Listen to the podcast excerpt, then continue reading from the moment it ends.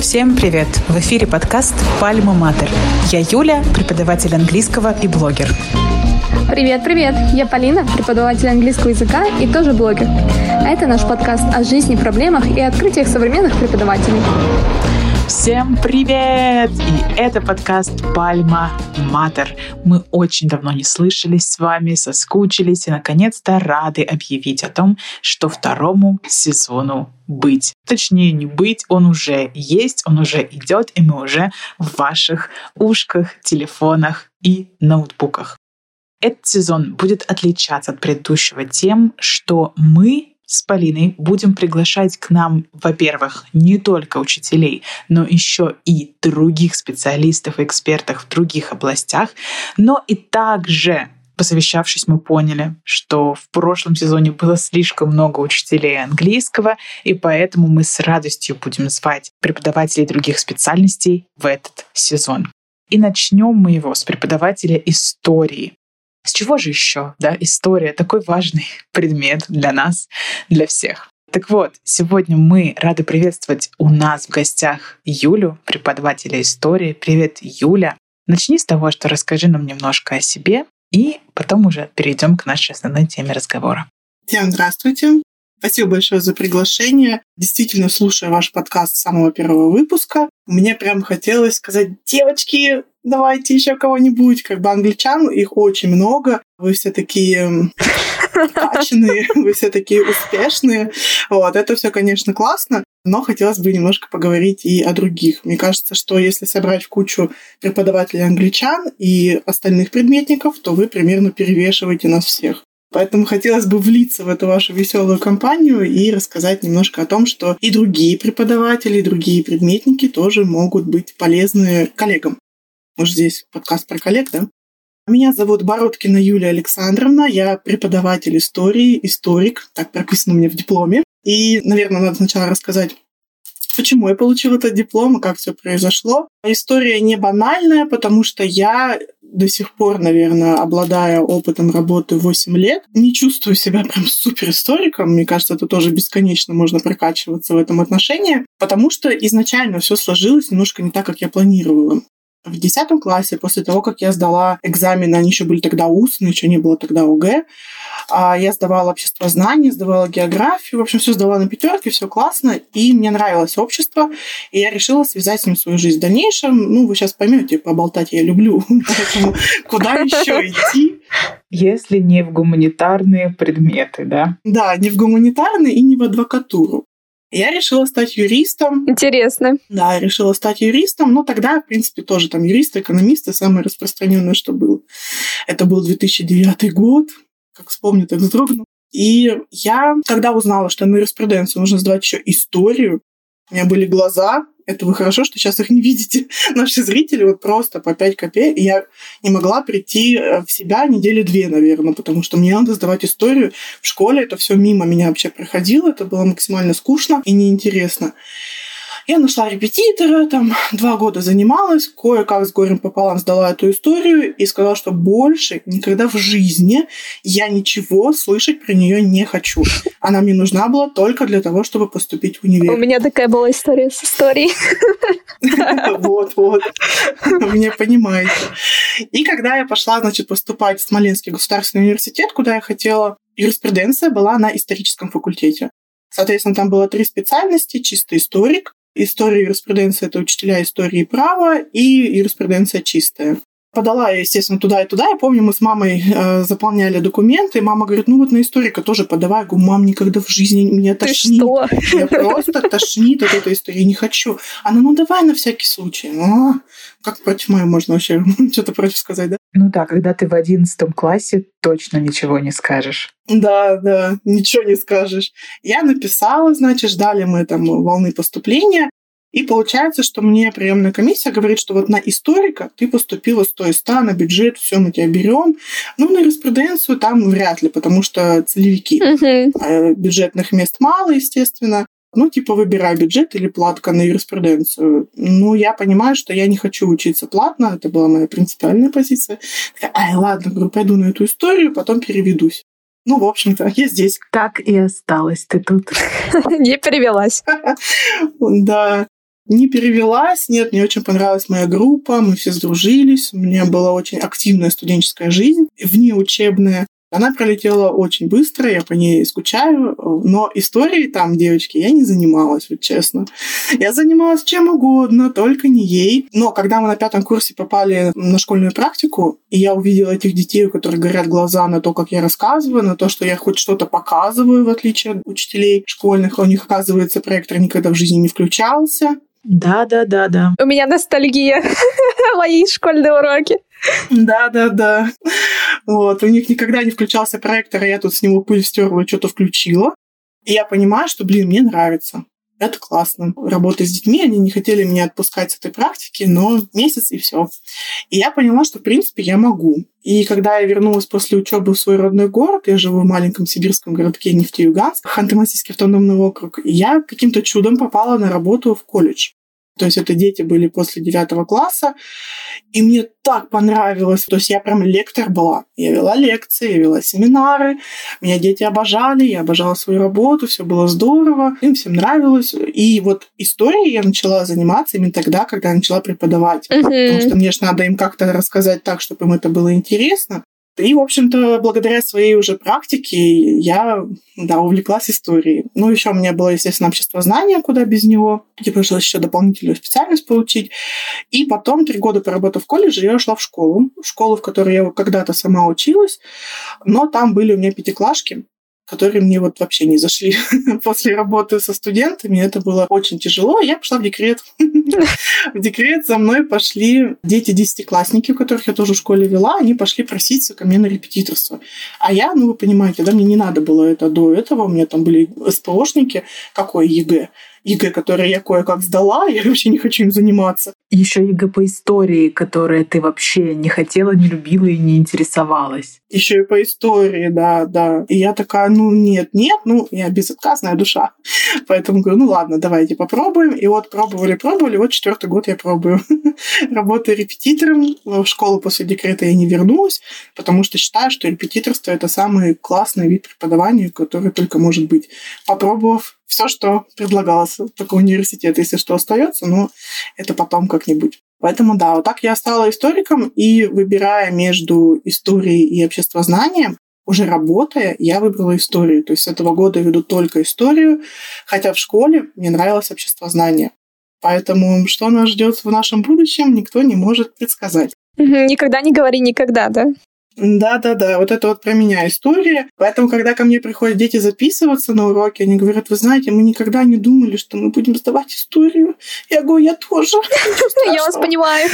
Да, да, вот. Поэтому у меня и курс так называется «История с нуля», потому что ко мне в основном приходят дети вот ну, нулевые абсолютно, никогда не думающие, что они будут сдавать историю. Слушай, Юль, ну у меня вот такой вопрос. Смотри, Насколько я понимаю, у нас втроем сейчас, у тебя, у меня и у Полины, примерно одинаковый опыт школьной истории. Да? Ее, этот предмет, преподавали очень плохо. И я, например, все, что знаю из истории сейчас, это все мое самообразование. Uh-huh. То, чем я интересуюсь и занимаюсь, и из школы я не помню вообще ничего. И судя по твоим детям, да, судя по твоим рассказам, я понимаю, что все примерно то же самое и сейчас. Как ты думаешь, с чем связан вот такой низкий уровень преподавания истории в школах? И действительно ли все настолько плохо? Я задавала детям такой вопрос и в колледже, естественно, первое, когда мы знакомились с детьми, я говорю, что, как там у вас по истории? И большинство, естественно, говорят, что нет, это предмет вообще не для нас. Прям вот единички выступали те, которые говорят, да, мы там что-то знаем, нам нравится и так далее. С чем это связано? Ну, в основном дети говорят о том, что очень скучно преподается этот предмет. Дети не понимают, зачем его нужно знать. Зачем нам изучать прошлое, зачем нам изучать людей, которые давно умерли, зачем нам это тысяча дат, что она нам даст. Я всегда на это отвечаю, ну, наверное, банальной такой фразой, но если вы не будете знать своего прошлого, вы не будете, во-первых, понимать, что происходит сейчас, а мы сейчас живем в очень интересное время, и не будете строить свое будущее, не зная, как там люди наделали ошибок, как там уже что-то изобрели, вы будете изобретать велосипед, например, да, как там э, люди себя вели, какая была мораль, нравственность, что они себе позволяли, а что нет. Поэтому ну, действительно, наша наука нужна именно для того, чтобы мы понимали, что происходит здесь и сейчас, и могли простраивать свое будущее. Ну, вот так исторически сложилось, что нам действительно нужно знать историю. То, что она в школе преподается по-разному, ну, я не буду, конечно, браться за всех учителей отвечать, но сама работая в школе, я понимаю, что большой поток информации в маленькое время уложить в 40 минут, ну, для меня это ад, вот честно. Когда я пятиклашек 20 минут из урока успокаиваю, а 20 минут пытаюсь их втянуть в интерес, ну, как бы там звонок. Поэтому у меня уроки только полтора часа, а то и два иногда бывает. Я не могу уложиться в эти 40 минут, всего слишком много. И у нас, ну, честно, вот нам в ХМАУ везет, у нас очень хорошо оснащены школы, у нас все там есть, чтобы показать, чтобы что-то включить, чтобы увлечь детей. Но по большинству школ в России я знаю, что такой возможности нет. Мне самой преподавали, я помню эту зеленую доску, которую никогда ничего на ней не писали. Ну, конечно, ее же потом еще мыть придется. Это сложно отмыть разводы меловые. Действительно, у меня преподаватель не вставал со своего места ни разу за 8 лет. У нас так же было. Вот. До девятого класса. Да, зачем вы так делаете, я не знаю. В то время как я скакала как сайгак вокруг этой карты там, или еще чего-то. Угу. Поэтому наглядность все равно должна быть у истории какая-то наглядность. Читать книжки это все здорово, но перенести это на карту и посмотреть действительно маршрут, как проходили какие-то войны, где были сражения, откуда шли там татаро-монголы и так далее. Это же все интересно и здорово. Поэтому у меня всегда презентация, у меня всегда все портреты, у меня всегда все карты, какие-то произведения искусства, мы культуру тоже изучаем. Поэтому, ну, не видя этого, я, честно, ну, не представляю, как можно. Ну, методику, наверное, надо менять. Это сложно, сложно. Угу. Надо менять методику. Ой, я сейчас прям вспомнила свои школьные уроки, говоришь, да, вот э, преподаватель сидит на стуле, читает учебник, mm-hmm. вы все открываете учебник, листаете все вместе. У нас так было, на самом деле, класса до девятого. Честно говоря, в какие-то моменты наши уроки истории и обществознания, это, ну, обычно один и тот же преподаватель вел, mm-hmm. они превращались просто в просмотр мультиков, например, вместо того, чтобы что-то делать. Ну, это уже под конец mm-hmm. года. Типа, ну, нечем заняться, посмотрим какой-нибудь фильм. Я помню, мы Гарфилда смотрели, это прям мое самое яркое воспоминание с уроков истории. И так было до девятого класса. И хочу вот добавить, что Юля сказала, что у вас хорошо оснащены школы, есть проектор, есть. У нас тоже все оборудование в школе есть. Несмотря на то, что это как бы не городская школа, это сельская школа, у нас все было, были проекторы, были компьютеры, ноутбуки. Только не было знаний у учителей, которые не могли это все включить. То есть mm-hmm. без помощи учеников они сами это не делали, а если это младшие классы, которые сами там иногда порой не знают, как включить компьютер, то никто ничего на уроке не включит. Поэтому им тоже было неинтересно. Так что здесь, мне кажется, проблема не только в оснащении, но еще в каких-то технических знаниях у учителей. Ну да, получается, сделали хорошее дело, школы оснастили. И действительно много где сейчас есть интерактивные доски и разные технологические девайсы, скажем так, а преподавателей обучить забыли да, и как-то не уделяют этому времени, что ли? Ну, это, знаешь, как для галочки. У нас, например, в школе стояла такая штука, как интерактивная, как в торговых центрах, знаете? Доска. Нет, нет, не доска, а вот типа как э, карта такая, вот как в торговых центрах. У нас она такая была. Угу. Типа мы ее по какому-то гранту выиграли, она стояла все время выключенная. Никто и не пользовался. Это такое есть, да. Это, знаете, из серии «Не трогайте, а то сломаете». Вот, да-да-да, чтобы никто не сломал. И вот я хочу добавить, что у нас так было ровно 9 класса. В 10 классе нас взял преподаватель, который ведет только у старших э, классов, то есть 10-11, он заточен был на ЕГЭ, он был очень классный. Он нам все время показывал фильмы, мы смотрели фильмы про Романовых, там, по-моему, сериал mm-hmm. такой даже есть да, исторический. Да, да. То есть мы очень много всего у него смотрели, и вот у него было на самом деле классно. То есть это прям небо и земля. Но mm-hmm. все равно уже, мне кажется, за то время, пока мы вот так вот учились с 5 по 9 класс, не имея никакого интереса к истории, к этому предмету, как ты проходишь 10 класс, когда человек тебя пытается заинтересовать, ну, там маленький процент э, начинает вертеться в этом интересе, все равно большинство сидят, ничего не делая. Да. Да потому что там в 10 классе начинается СССР, неинтересный период. Ладно, для меня он был неинтересный в моей школе. Я бы поспорила, конечно, ну ладно. Возможно, его так преподавали, но я вот помню, допустим, свои впечатления от истории в пятом классе древнего мира, даже Древней Руси, когда там что-то происходит, какие-то завоевания, что-то классное. Mm-hmm. А в истории СССР ты сидишь и, ну, съезд КПСС, съезд партии и, и все. Потом внезапно как-то в один момент влетает кукуруза, про которую все говорят, все смеются и все помнят, и точно так же улетает.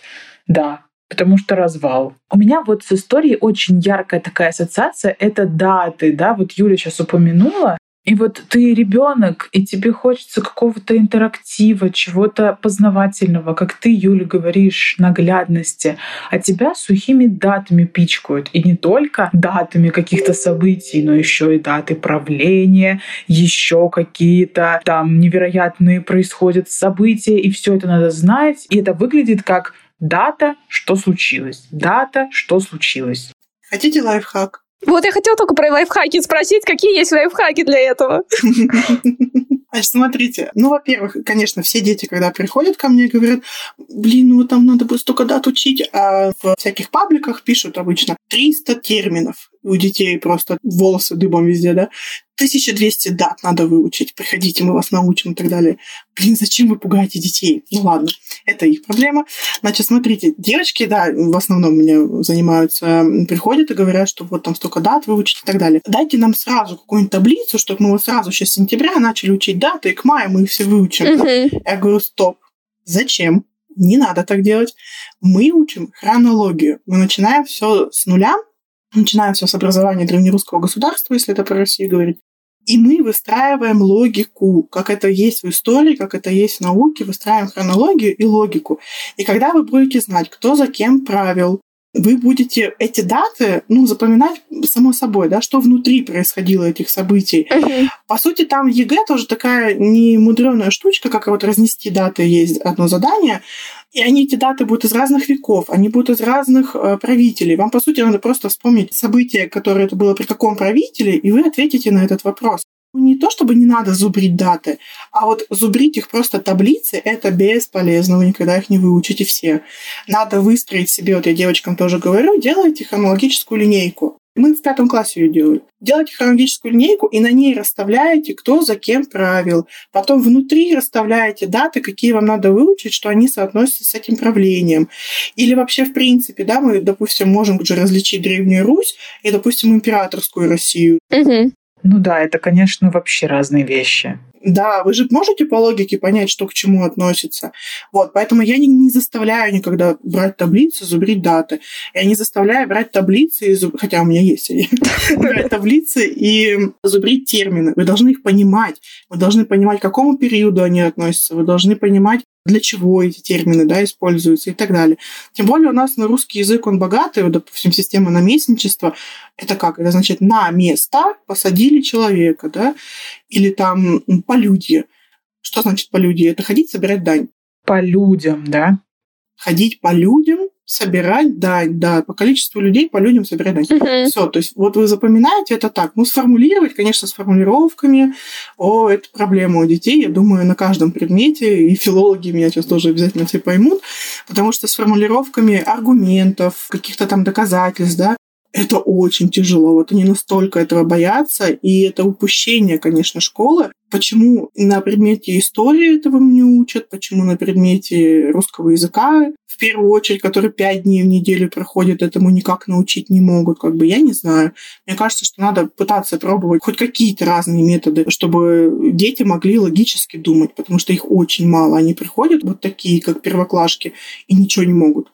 Это прям страшно. На самом деле я тебя очень хорошо понимаю и считаю, что в нашей русской школе одна из таких проблем угу. это действительно угу. неумение учениками делать выводов, угу. анализировать и вообще как-то свое мнение формировать по поводу ситуации, по поводу там таблицы даже той же и так далее. Угу. Потому что, например, вот в ЕГЭ по английскому, да, я за себя говорю как преподаватель английского, также есть задание, где нужно по таблице сделать вывод. Mm-hmm. У нас а, тоже такие задания. Вообще сначала просто описать ее, сказать вот так, вот так, вот, да, что значит все эти цифры, а потом сделать вывод, выразить свое мнение, и это очень-очень сложно. Этому прям учить приходится, потому что это отдельный навык. Да, чтобы анализировать. Анализа нет. Анализа у детей, к сожалению, нету. А способа формулировать свои мысли у них тоже никакого нет. И мы с этим тоже боремся, пытаемся чуть-чуть. Ой, можно я поделюсь? У меня есть такой опыт, что мой ученик переехал вместе со своими родителями в Лондон, и из русской школы его перевели в школу британскую. И, естественно, как человек, который заинтересован, да, и очень, в принципе, любит культуру, во-первых, да, других стран, а во-вторых, как человек, который просто любознательный, да, я выспрашивала у него все чем они там занимаются, как проходят уроки, что они делают, что обсуждают и так далее. И для себя я сделала такой вывод, что российскую и европейскую школу в основном отличает только то, что в России мы учим огромные пласты информации. Мы приходим в школу, нам говорят выучи. Все даты, все понятия, все определения, все реакции, все слова по английскому языку. То есть ты просто постоянно учишь что-то. При этом тебя не просят рассказать свое мнение по этому поводу. Тебя не просят сделать выводы. Тебе говорят просто выучи. Это пригодится в будущем. Там же ты, как на приеме у психолога, обсуждаешь, что это за поступок, а хорошо это или плохо, а как ты думаешь, можно ли другому человеку так поступить, а как бы ты поступил на этом месте, да, на его месте или на чем-то другом месте.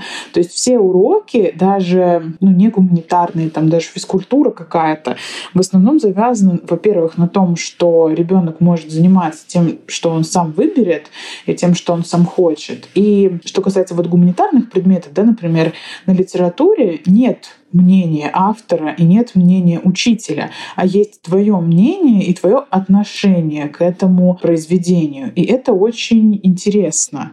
И да, да, получается, что ты выучил огромный блок какой-то информации, но не проанализировал его, не понял, зачем ты это сделал, и вообще не сделал никаких выводов из этого. И получается, что там все образование заточено на то, чтобы сформировать из человека личность, чтобы он понимал уже к концу, что ему нравится, что не нравится, чего ему хочется и не хочется, и знал, как это сформулировать и вообще, что у него там в голове творится. И мне вот кажется, что нам этого навыка не хватает при всем уважении к российскому образованию и к тому уровню, который оно дает. Э, действительно, это все так. Но при этом мне кажется, что вот этого именно навыка анализировать и делать выводы очень не хватает. И вот, например, да, ну знаю я даты рождения Пушкина, они вдолблены у меня просто под коркой. Ну и что? Поэтому да, Юлия, я с тобой очень согласна. Это тоже то, чему я учу своих детей, за что я топлю на своих уроках. И мне кажется, действительно очень важно учить думать и анализировать. Угу. Ну вот мы сегодня буквально этим занимались, там татаро-монголов не могли разобрать, что зачем идет. Я говорю, ну вот зачем пришли они во Владимиро Суздальское княжество? Ну почему именно оно из всех 50, которые там раздроблены появилось, именно оно привлекло Батыя? Как это было? Я прям слышу, как скрипят их мозги. что они пытаются там найти, а, а правда, а зачем? Неожиданно, а зачем? А почему? Да, а то, что это княжество, которое было самое развитое, там была торговля, там была куча церквей, там было чем поживиться, это мы потом уже я им рассказала. Хотя, по сути, они про это должны были знать. Да, действительно, вырабатывать у них вот этот навык анализа, зачем, почему. Мы же в истории все причинно-следственное. Uh-huh. Даты, это все ерунда, это все, знаете, такое украшение на тортике. Главное понимать тут. А самая вкусная начинка, да, это причина и следствие, почему произошли эти события, почему именно так поступили в этот момент, а не по-другому. Вот этому, да, этому учит вторая часть на ЕГЭ, а я учу детей эту часть решать. Угу. Я, ну, сама по себе знаю, что некоторые отвечают не потому, что они не знают, а потому что они просто боятся перед учителем угу. ошибиться, сказать что-то не то, потому что, возвращаясь обратно в школу, у меня сегодня прям день флешбеков, то если ты что-то не то скажешь, то там не всегда будет человек, который скажет, ну, ничего страшного, что ты не знаешь, сейчас мы как бы разберемся, почему так было, сейчас я все расскажу и помогу. Там обычно было совершенно по-другому. Реакция была непредсказуемой, иногда лишний раз не хотелось вообще ничего говорить, чтобы потом не начался просто какой-то скандал на полурока. Да, я с тобой согласна. А еще не хотелось плохую оценку получить, конечно. А еще не хотелось, когда ты что-то не то говоришь, потом как-то учитель это переводит, и еще весь класс над тобой смеяться начинает. Как бы. Ну и не хотелось еще свой авторитет терять. Я буквально вчера писала на эту тему пост у себя в социальных сетях, как раз вот о том, что дети боятся, боятся отвечать, боятся отвечать неправильно, uh-huh. и они боятся не самого экзамена, а боятся провалиться на этом экзамене больше всего. Да, да, да. Что да, им скажут учителя, что им скажут родители, боятся. вот это осуждение, да, это правда проблема, поэтому я всегда, когда знакомлюсь со своими новыми учителями, учениками. Первое, что говорю, меня зовут Юлия Александровна. Второе, вы мне можете полностью доверять. Я вообще всех всегда понимаю, я всегда открыта, я всегда готова помочь, 350 раз объяснить, угу. только лишь бы ты понял. И ничего страшного у нас ну, не происходит, никакого там, эх, ты как ты могла не выучить сейчас позвоню родителям, как бы нет, я до родителей вообще, наверное, никогда и не звоню, потому что мы все решаем с девочками, с мальчиками, со всеми, с кем занимаюсь, да, все решаем как взрослые люди. Поэтому мне и нравится работать именно с ЕГЭ. С этого года у меня еще появились ОГЭ, маленькие uh-huh. малышечки совсем. вот, но тоже интересно наблюдать, как они в девятом классе, да, начинают изучать историю и примерно предполагать, что может быть с ними в одиннадцатом. Это тоже интересно. Выучить будущих стобалльников, я надеюсь. вот, и поэтому доверительные отношения со своим репетитором, мне кажется, это основа вообще самого хорошего результата. И действительно относиться к ним как, как взрослым людям, и чтобы они относились к тебе как к другу. Наверное, вот это будет залог успеха. Слушай, Юль, ну давай тогда подойдем поближе уже к теме нашего сегодняшнего разговора, и это создание курсов для преподавателей ты для себя выбрала именно такой формат обучения. То есть ты действительно набираешь себе учеников не на индивидуальные занятия, не на групповые, а именно на курс, который ты сама и сделала. Ты его уже упомянула. Это курс истории с нуля. Расскажи, пожалуйста, как ты вообще к этому пришла и почему выбрала для себя именно такой формат? Ой, ну это вообще интересная история. Получается, я ушла в декрет, начала заниматься репетиторством. И когда у меня вот первый год, у меня Никита еще был совсем маленький, ко мне весной попер народ прям один за одним, один за одним, и я целый день говорю, говорю, у меня же все-таки разговорный жанр, я его люблю. Но я понимаю, что к концу у меня там мозоль на небе со всех сторон. И я такая сижу потом в конце рабочего дня, где у меня прошло там 4 урока, например, по полтора часа. Сижу и думаю, что-то я делаю не так.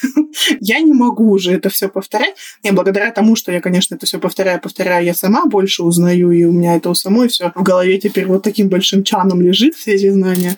Это тоже надо было пройти. Но когда я понимаю, что у меня уже вот прям багаж есть, и надо масштабироваться, наверное, потому что вот в прошлом году у меня в сентябре как-то сразу пришли все, заполнили все места и свыше, и потом еще целый год мне каждый позже месяц писали, можно к вам, можно к вам, можно к вам, а физически я не могу взять их всех, потому что я и так уже перебрала. У меня и так скоро муж из дома выгонит со своими уроками. А знакомо, знакомо. Да, мы все, Очень знакомо. Ну да, страдаем от этой угрозы. Но что-то они нас не выгоняют. Да. Все-таки, наверное, мы какие-то плоды приносим своей работы. Еще у меня ребенок в садик пошел, там все эти больничные сопли и так далее. И я понимаю, что я ну, не могу охватить необъятное.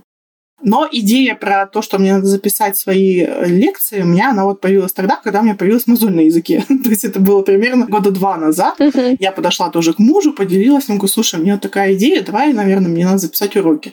Ну, он говорит, записывай. Я такая, а как? Он такой, ну, как хочешь, только записывай его. Спасибо. Помог. Помог, да. Поддержка просто 80 уровня. Я говорю, ну, понятно, спасибо, я пойду подумаю. Подумала еще два года. И когда вот у меня был в прошлом году уже перебор с учениками, я вернулась к этой идее, думаю, нет, надо записывать и делать свой курс. И как это делать, естественно, муж мне не подсказал, поэтому я пошла учиться к Наталье Пановой. У нее был тогда курс по созданию своего курса. И она там рассказывала даже не как записывать уроки, а как на гид-курсе все это выкладывать. Техническую эту сторону. Да, вот это все, с чем я вообще не дружу от слова совсем. Я не знаю, как у нас еще все записывается, потому что обычно у меня вся техника летит к чертям. Вот, все-таки надеюсь, что все записано. И для меня это было прям очень страшно. Для меня это было все новое, непонятное. Тут муж мне уже помогал, потому что у меня информатик. Мы с ним там ночами сидели, все это делали. И потом, когда я уже в соцсетях объявила о том, что я начинаю записывать свой курс, каким-то чудом ко мне пришла девочка в этот момент, и ее мама мне доверилась. Вот я ей рассказала, как я планирую записывать уроки. Она будет смотреть записи, несмотря на то, что мы в одном городе живем. Я говорю, ну, у нас зима, у нас Сибирь, у нас темнота вечная. Зачем вам это надо? Сидите дома и смотрите эти уроки. Да, да, классно, все. И вот, получается, она мне платила месяц как месяц GetCourse а, я с помощью ее оплачивала, и я под нее записывала уроки, соответственно, создавала домашки еще к ним, они у меня все выложены на GetCourse е, плюс там еще тесты на самом GetCourse е я создавала. Это все было в параллель безумной загруженности по урокам. То есть вот когда у меня было время, но мне это не пришло в голову, да, использовать его правильно. Я сидела и мечтала. А когда я понимаю, что у меня этого времени нет, я сидела и делала. Ну, наверное, это так должно было случиться. И вот, получается, с прошлого декабря по май я записала 66 уроков своих лекционных. У меня хаос в голове, хаос в компьютере, хаос в шкафу. я как бы такой человек. Вот. И мне надо было с компьютера собрать всю информацию, какие у меня за эти годы есть. Плюс еще же были изменения в ЕГЭ в прошлом году очень сильные. У нас там убрали uh-huh. сочинения, нас переделали кучу заданий, мне надо было все это переделывать. Я все это переделывала. Я переделала все свои презентации, чтобы они были все одинаковые, там что-то добавляла в них там и так далее. И все это еще записывала. Оказывается, сейчас кто хочет это сделать, допустим, да, записать свои уроки, сэкономлю тысяч так 50. Просто берете OBS студию, скачиваете, она бесплатная, да, просто берете вебку, которая, я думаю, у многих уже и так есть, и записываете на фоне презентации свои уроки. Угу. Все, ничего не надо, никаких платных программ, никаких методологов, продюсеров, вот это все ерунда. Нужны только вы и ваши материалы. Списываю на обычную вебку. Меня видно на моих уроках. Я там кружочком внизу сижу, со своей головой рассказываю. Презентация у меня есть, на ней все показываю. На гид-курсе тоже прикрепляю ее еще отдельно, чтобы, если что-то было не видно на экране, там можно было конспектик все составить. И они у меня, получается, просматривают уроки, решают задания, которые я прикрепляю, отправляют их мне, я проверяю, им отвечаю, и по выходным мы созваниваемся. То есть, например, у вас там за неделю надо было посмотреть 2-3 урока, порешать эти домашки, я все проверила, смотрю, вот тут ошибки, тут ошибки, тут что-то недопоняли. Угу. Мы встречаемся, вот так же просто сидим, обсуждаем, что-то можем еще порешать, выстраиваем хронологию, чтобы все это в голове уложилось. Все поняли, девочки? Да, поняли. Все, идем дальше, смотрим смотрим дальше уроки. Это такая благодать, девочки, я вам отвечаю. Все, да. кто, все, кто хочет записать свои уроки, это очень здорово, да. Я оставила еще живые, у меня вот для маленьких, получается, 9-10 класс, я для них веду живые уроки, а я веду их не для них, я веду их для себя, чтобы самой еще пока ничего не забыть. А так-то, если у меня все это пойдет дело дальше масштабирование, и все больше и больше учеников будет приходить, то в следующем году, я думаю, я уже перейду полностью на курс. Ну, а всю неделю я не знаю, чем я буду заниматься. Отдыхать. Как чем? Другими проектами своими новыми другими проектами, да, потому что у меня все это будет сделано. И я вот прям после каждого урока созвона с девочками с курса, я прям сижу и глажу себя по голове, что когда-то я все-таки решилась на это все, угу. я это сделала, и теперь я просто кайфы от такого способа работы. Угу. Юль, а сколько у вас созвон по времени длится? Там есть какие-то ограничения? Ну, ограничения не ставлю, только что у меня девочки загружены другими предметами, они мне ставят ограничения. Угу. Но где-то так час-полтора, где-то в среднем, да, получается. Угу. То есть они отсмотрели эти уроки, если угу. что-то у них там не уложилось, угу. вы сидите это обсуждаете, угу. проверяете домашки и все остальное. Да, да. Вообще приятно поговорить с людьми, которые уже что-то знают. Да. Поэтому, получается, уроки очень насыщенные, всем нравятся, и все довольны. Там, когда на GetCourse е, я так понимаю, не домашка у тебя там прикреплена, а ты видишь, что они ее выполняют, или они как бы где-то у себя это помечают, отмечают, и потом вы это на созвоне видите? У меня там на GetCourse е есть электронный тест, я его вижу, как они проходят, я вижу все их ошибки, все. А на Ютубе, потому что уроки выкладываются все на Ютуб, а на GetCourse просто ссылка прикрепляется. На Ютубе я вижу просмотры, просмотрены. И на GetCourse е, по-моему, тоже там видно, что урок прос... Да, да, там видно, что урок просмотрен, а домашки они отправляют мне, ну, чтобы не загружать GetCourse, они отправляют мне ВКонтакте. Мгм. Кто-то фоткает просто свою тетрадь, кто-то пишет это в вордовском документе. Ну, вот у меня задача на этот год перевести, конечно, большинство домашки в электронный вид, Мгм. но я тоже чем еще руководствуюсь? Тем, что я им даю формата ЕГЭ сразу задания по теме, которые они прошли, и чтобы они вот это все отрабатывали, чтобы они не боялись, когда увидят они свой уже КИМ, чтобы они знали, что все эти задания типовые. Поэтому я еще пока не нашла электронную платформу, на которой я могла бы полностью сделать такой же КИМ, поэтому я в процессе поиска это еще. Мне кажется, можно было бы это плюс-минус как-то на знание сделать. Ну, это так вот сейчас тебя слушаю, можно Ну, было бы. может быть. Ну, кто-то говорит тест-пад, но тест-пад слишком тест. Там не получилось у меня. Но квизлиты мы тоже еще используем. Другие интерактивные доски я тоже использую, когда мы созваниваемся. Вот как бы наглядность я им показываю, да. А так домашки суровые, ЕГЭшные, вордовские документы. Ну, то есть вы прям решаете ЕГЭ, да? Да, да, ты что? Курс не заключается в том, что ты просто записала, как ты рассказываешь что-то, а они просто посмотрели. У вас еще идет и полная подготовка к тестовой части. Конечно, я вообще топлю за практику, потому что в практике у вас закрепляются все знания. Исходя из твоей истории, А, как история ты не- истории. Да. Да, вот, то есть, э, ну, просто послушать, это как бы здорово. 20% информации у тебя какой-то уложится. А потом-то что с ней делать? Потом ее надо применять на практике. Но самая главная задача – это сдать экзамен. Поэтому они, конечно, должны отрабатывать все на практике. И практики очень много. Заданий очень много. Я прям со всех сборников, каких только можно брать, беру. Девочки уже начинают поплакивать немножко от того, что уже много. Это же им на пользу все-таки. Вот как сдадут на 100 баллов. Ну, конечно. Дай бог, дай бог, конечно. Поэтому вот так пришла идея мне с курсом, и на самом деле на ее реализацию даже и не надо каких-то супер навыков. Я думаю, что и мне не особо-то надо было и на этот Мгм. курс по курсу идти, если честно. Потому что там много чего-то лишнего, много устаревшей информации. По сути, я сейчас даже перехожу с GetCourse а на бесплатную платформу. Тоже меня тут научили коллеги, называется она Notion мгм. а, где мы можем прикреплять тоже запись урока, который у нас есть на Ютубе, где мы можем прикреплять материал, и это мне бесплатно, это и детям тоже удобно. Вот, ну и там много всяких еще приколюх, вот я их сейчас осваиваю. Мгм, Здорово. То есть ты прям полностью все свои материалы хочешь перенести на Notion. На Notion, да, да, с Нового года, я думаю, будем мы на Notion, потому что GetCourse до декабря мне проплачен. Поэтому, А какая там стоимость GetCourse а? слушай, ну в год там, по-моему, что-то около 30, Мгм. Три месяца 10 400 вот я платила, а если помесячно 4 400. Мгм. То есть, по сути, ты просто оплачиваешь э, Да, возможность Да. на их платформе размещать свои задания. И все, да, никакой поддержки с их стороны нет. Нет, ну они мне звонят каждый месяц, будете оплачивать? Поддержка. Поддержка, да. Я говорю, да подождите, я еще... Причем это вот недавно появилось, я не знаю, почему они так начали кипишевать, может быть, потому что большинство тоже стали от них отказываться и переходить на что-то бесплатное, они мне прям, «А, вы заплатите, я говорю, да я ж не слепая, я вижу, что мне там надо заплатить. Да, и все. Там есть какая-то услуга про поддержку, там есть, можно купить отдельные лекции про то, как работать на гид-курсе. Можно купить. Да, можно купить.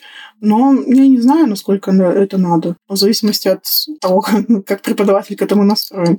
Кому-то надо, вот, чтобы ему прям по полочкам объяснили. Кто-то хочет сам разбираться. Но на самом деле ничего сложного вообще абсолютно на гид-курсе нет. То есть все выглядит так. Поправь меня, если я не права. Мгм. Ты записываешь свои видеоуроки с помощью программы, которая называется OBS Studio. Да. Потом заливаешь получившееся уже на YouTube, и оттуда с YouTube ссылкой можно на любую платформу поделиться этим видео, и в целом неважно, куда именно, да, то есть ты не привязана ни к какой конкретной платформе. Да, да, по сути, да. Просто мне надо было место, да, куда это разложить. Но у нас же, получается, в прошлом году это было супер популярно, вот этот GetCourse, и все курсы, которые мы все проходим, Мне кажется, сейчас, кстати, отмирает. Да, потому что сейчас Антитренинги, какие-то еще есть платформы, куда это все выкладывается. Вот теперь вот Notion. Я вообще первый раз услышала это. Спасибо коллегам, которые меня научили этому. Ну, классная тоже, мне нравится платформа. Мгм. Поэтому берите разработку, кто еще первый раз слышит, просто зайдите, посмотрите. А я все думаю о знаниях.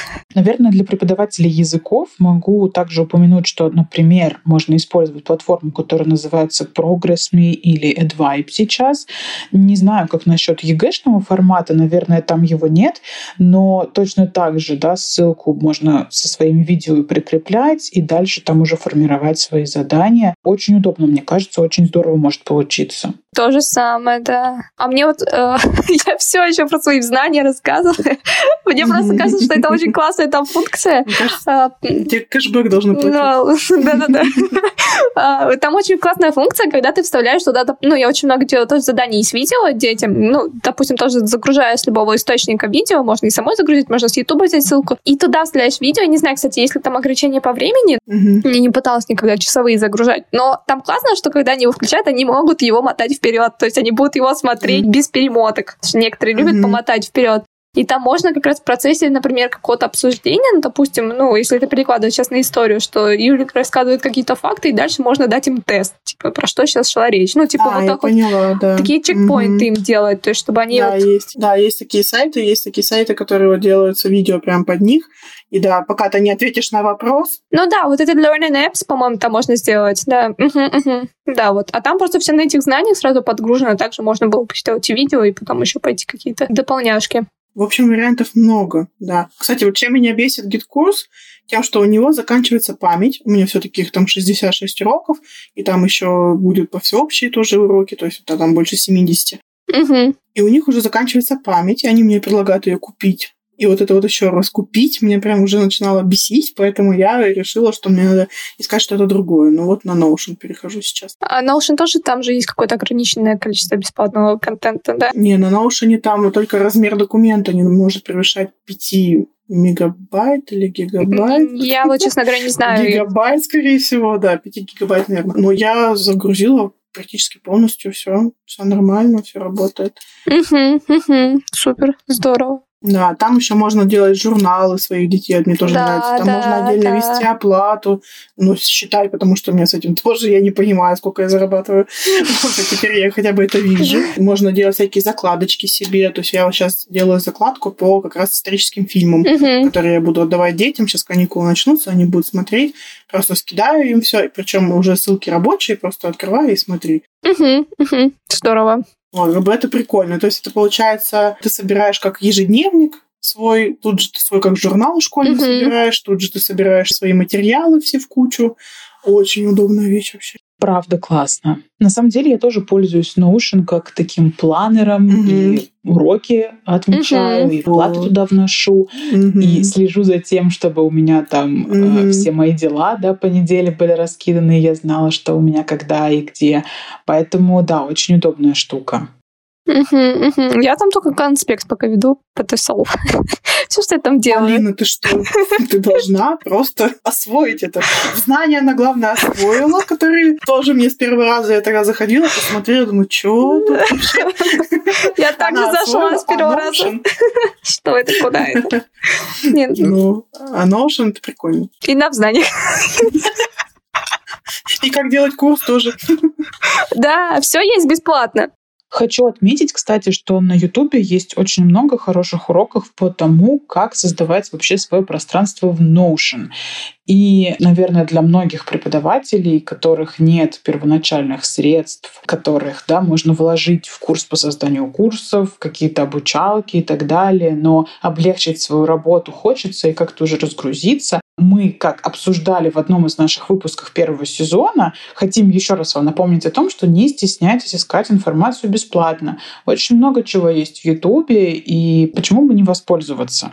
Мгм. Да, кстати, я смотрела канал одной преподавательницы, по-моему, она работает в московской школе, я не помню, как ее зовут. В общем, у нее там очень много обучающих видео и по Notion, и как работать с Wordfall, то есть вот со всеми вот этими популярными сервисами у нее везде есть прям хорошие разборы. Причем, по-моему, Notion там аж несколько уроков было. Ну, я смотрела, но, видите, не очень научилась, походу. Я пыталась. А ты практиковалась? Я практиковалась. Я себе тоже составляла расписание какое-то время. Это было до родов. Последний месяц. Все, можно продолжать, мы поняли. Ой, ты вообще, конечно, герой, так работая с маленьким ребенком. Хотя я тоже весь Спасибо. декрет работала, это капец. Тебя понимаю. Так, ну что, Юль, давай мы с тобой вернемся к созданию твоего курса. И ты уже сказала, что ты потратила очень много времени и сил на то, чтобы, в общем-то, этот курс создать, записать все эти видео, упорядочить информацию, найти эту информацию. И, в принципе, я понимаю, насколько это вообще большой объем работы, и ты огромная молодец. Что ты можешь сказать по поводу твоего состояния сейчас? Облегчает ли эта жизнь тебе сейчас? Да, Не думала, какое слово подобрать, чтобы это прям высказать. Стоило ли оно того? Конечно, девочки, что оно того стоило. Я, во-первых, радуюсь, что с меня эта нагрузка спала по времени. Вот именно в том году я поняла, что ценность времени просто вот как никогда, наверное, стала передо мной очевидна, потому что все таки у меня тоже семья, у меня растет ребенок, надо тоже как-то ему время уделять, и себе хотелось бы тоже иногда хотя бы.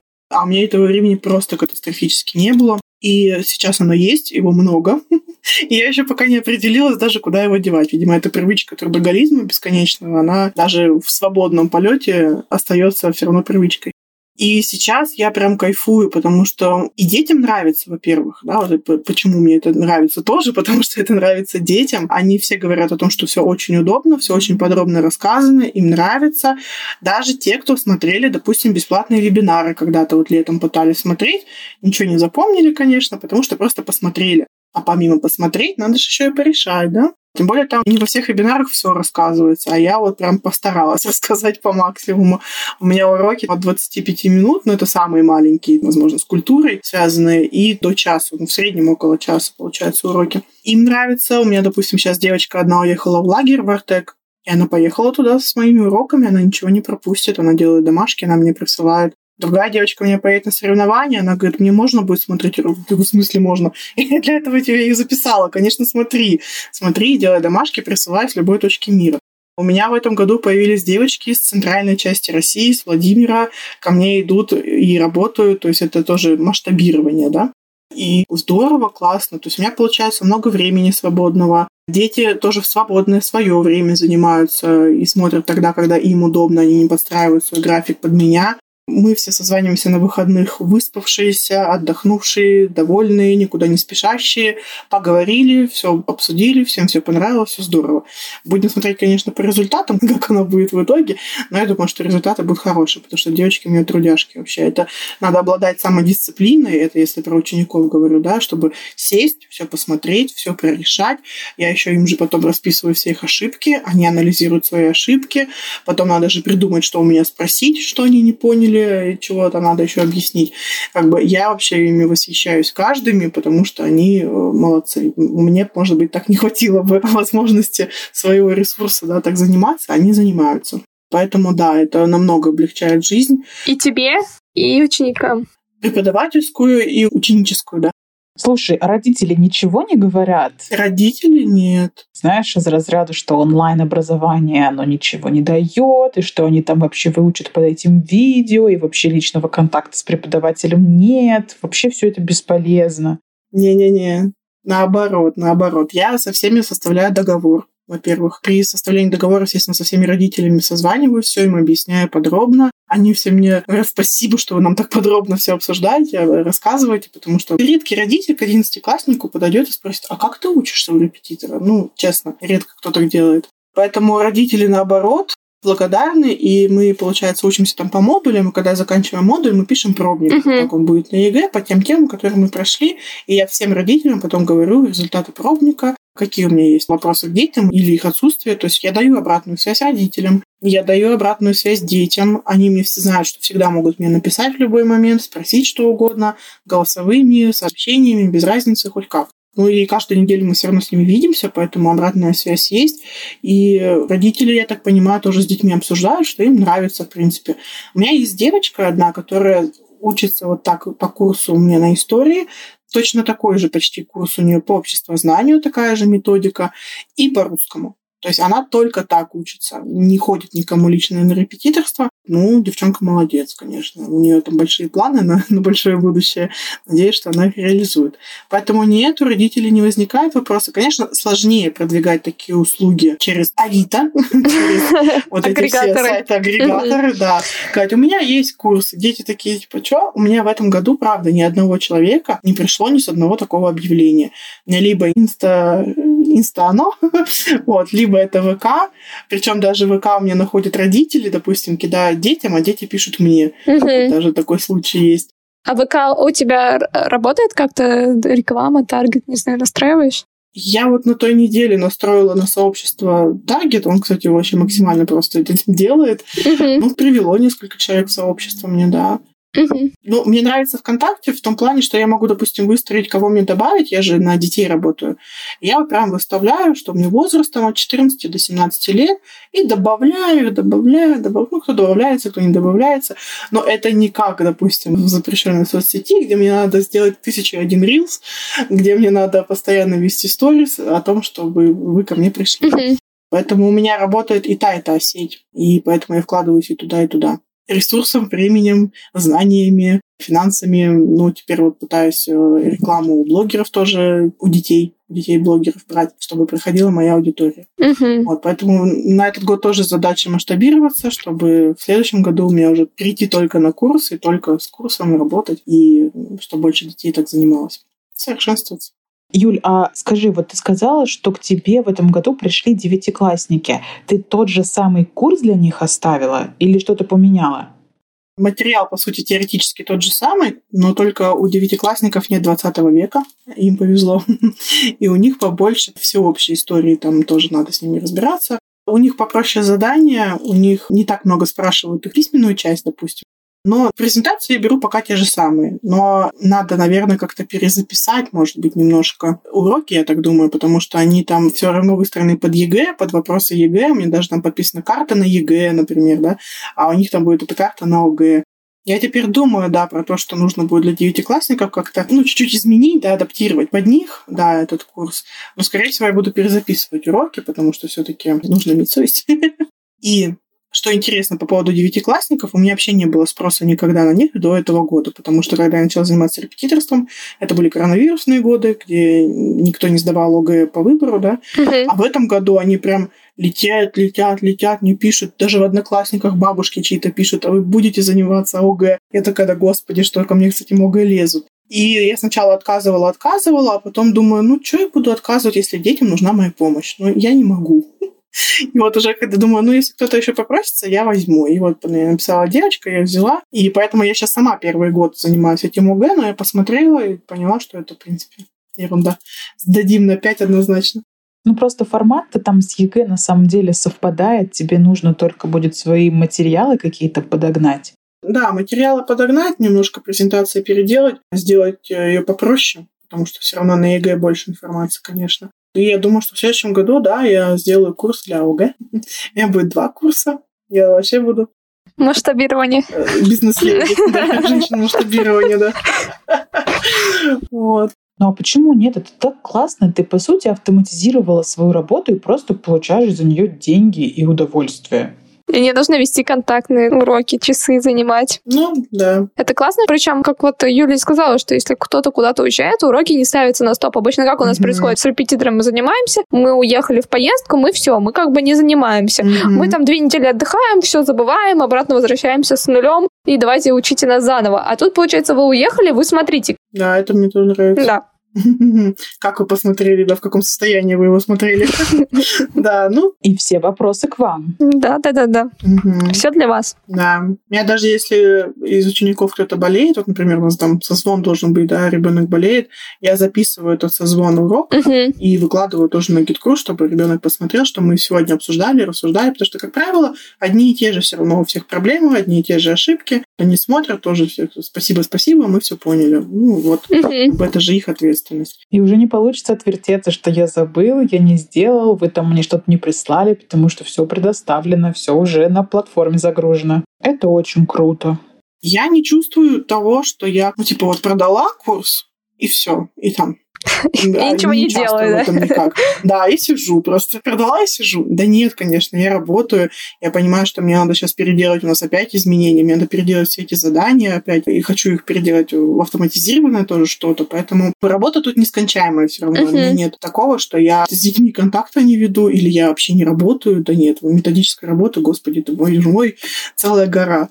Поэтому я рекомендую всем, кто очень хочет уже перейти на этот момент, кто считает, что его предмет действительно так может работать, пожалуйста, делайте это, не откладывайте ничего. Вот это моя история. Мне показалось, что если бы я тогда два года назад захотела это сделать и сделала, да, не испугалась, а все таки пошла и сделала, тогда бы я сейчас уже, может быть, с Бали с вами разговаривала, откуда-то с другого места.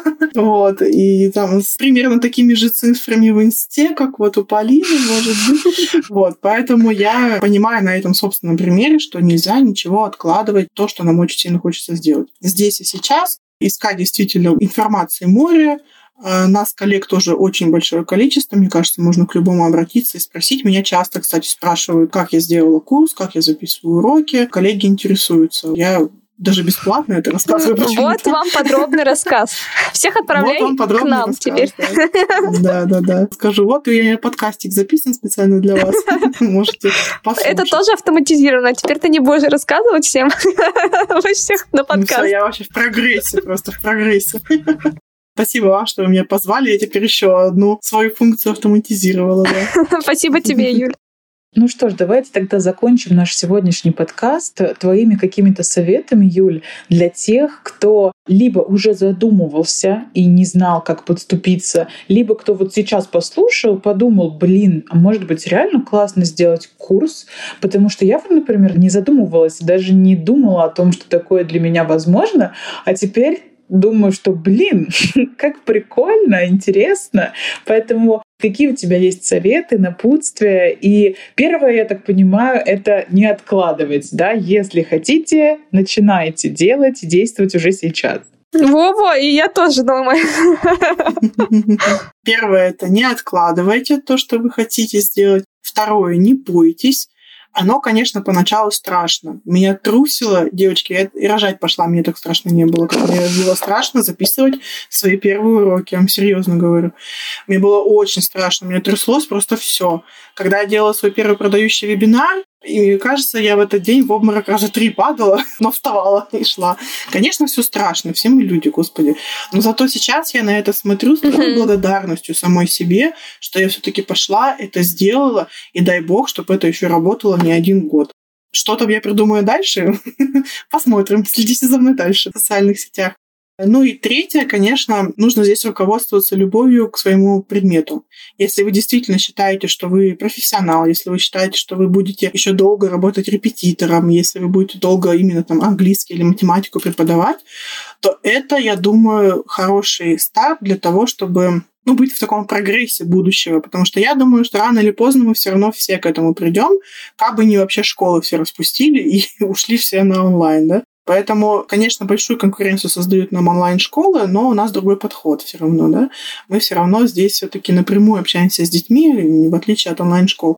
Поэтому свои плюсы в любом случае мы всегда все покажем, расскажем, в чем разница заниматься на нашем курсе или в онлайн-школе. Поэтому, если вы любите свое дело, если вы будете в нем находиться в ближайшее будущее, то, конечно, стоит заняться тем, чтобы создать свои уроки. Ну, это же классно, и детям тоже нравится, потому что им нравится работать с людьми, ну, которые на шаг немножко впереди, да, и которые там как-то более развиты, наверное, технологически, им же это все нравится, да не сухой пересказ э, учебника непонятный, а когда это все вживую объясняется, показывается, рассказывается. И главное, что делается с любовью, потому что я во все свои уроки вложила столько души, что, мне кажется, не вложила еще никуда ни разу никогда, хотя э, люблю свою работу, безусловно. Но это как мой второй ребенок. Примерно 9 месяцев я его и вынашивала, да. Поэтому, когда меня спрашивают, за вторым идете, я такая, мне кажется, я уже сходила. Вот он мой курс. История с нуля. Пока мне хватит, да, еще. Да, пока мне хватит что-то еще рожать, посмотрим, как оно пойдет дальше. Поэтому ничего не бойтесь, делайте. А если нужна будет помощь, я всегда готова ответить в сообщениях, в личных, если у кого-то какие-то вопросы остаются. Ну или в комментариях под подкастом, да, тоже можно спрашивать, мы ответим. Спасибо тебе большое, Юль. Спасибо вам. Было очень приятно с тобой увидеться, поговорить и обсудить такую классную тему. И за то, что ты вообще выбрала время, да, и пришла к нам. Спасибо вам большое за приглашение. Я надеюсь, что я была полезна. Если хотя бы один педагог задумается о том, чтобы перестать бояться и делать то, что ему давно хочется, то мы тут собрались не зря. Какие замечательные слова. Спасибо, Юля, большое за такой, действительно, мне кажется, очень полезный у нас сегодня получился диалог. И как мы с Юлей уже сказали, что даже мы задумались сейчас о создании своих курсов, хотя до этого вообще не думали. Я, кстати, даже думала, что это долго, буторно, и как-то не до этого сейчас. А в принципе, понимаю, что, опять-таки, все возможно, если захотеть. И не бояться ничего. Потихоньку, потихоньку можно, да. А я записывала там по два урока в неделю, например, там, ну, три максимум. Но это возможно, да, особенно если все материалы готовы, uh-huh. то это не проблема. Uh-huh. И хочу записать свои последние заключительные слова передать спасибо всем коллегам, кто послушал наш подкаст, и попросить, конечно же, не забывать оставлять свои комментарии, давать нам обратную связь с нашим эпизодом и ставить оценки на тех площадках, где вы слушали наш подкаст. Всем до новых встреч!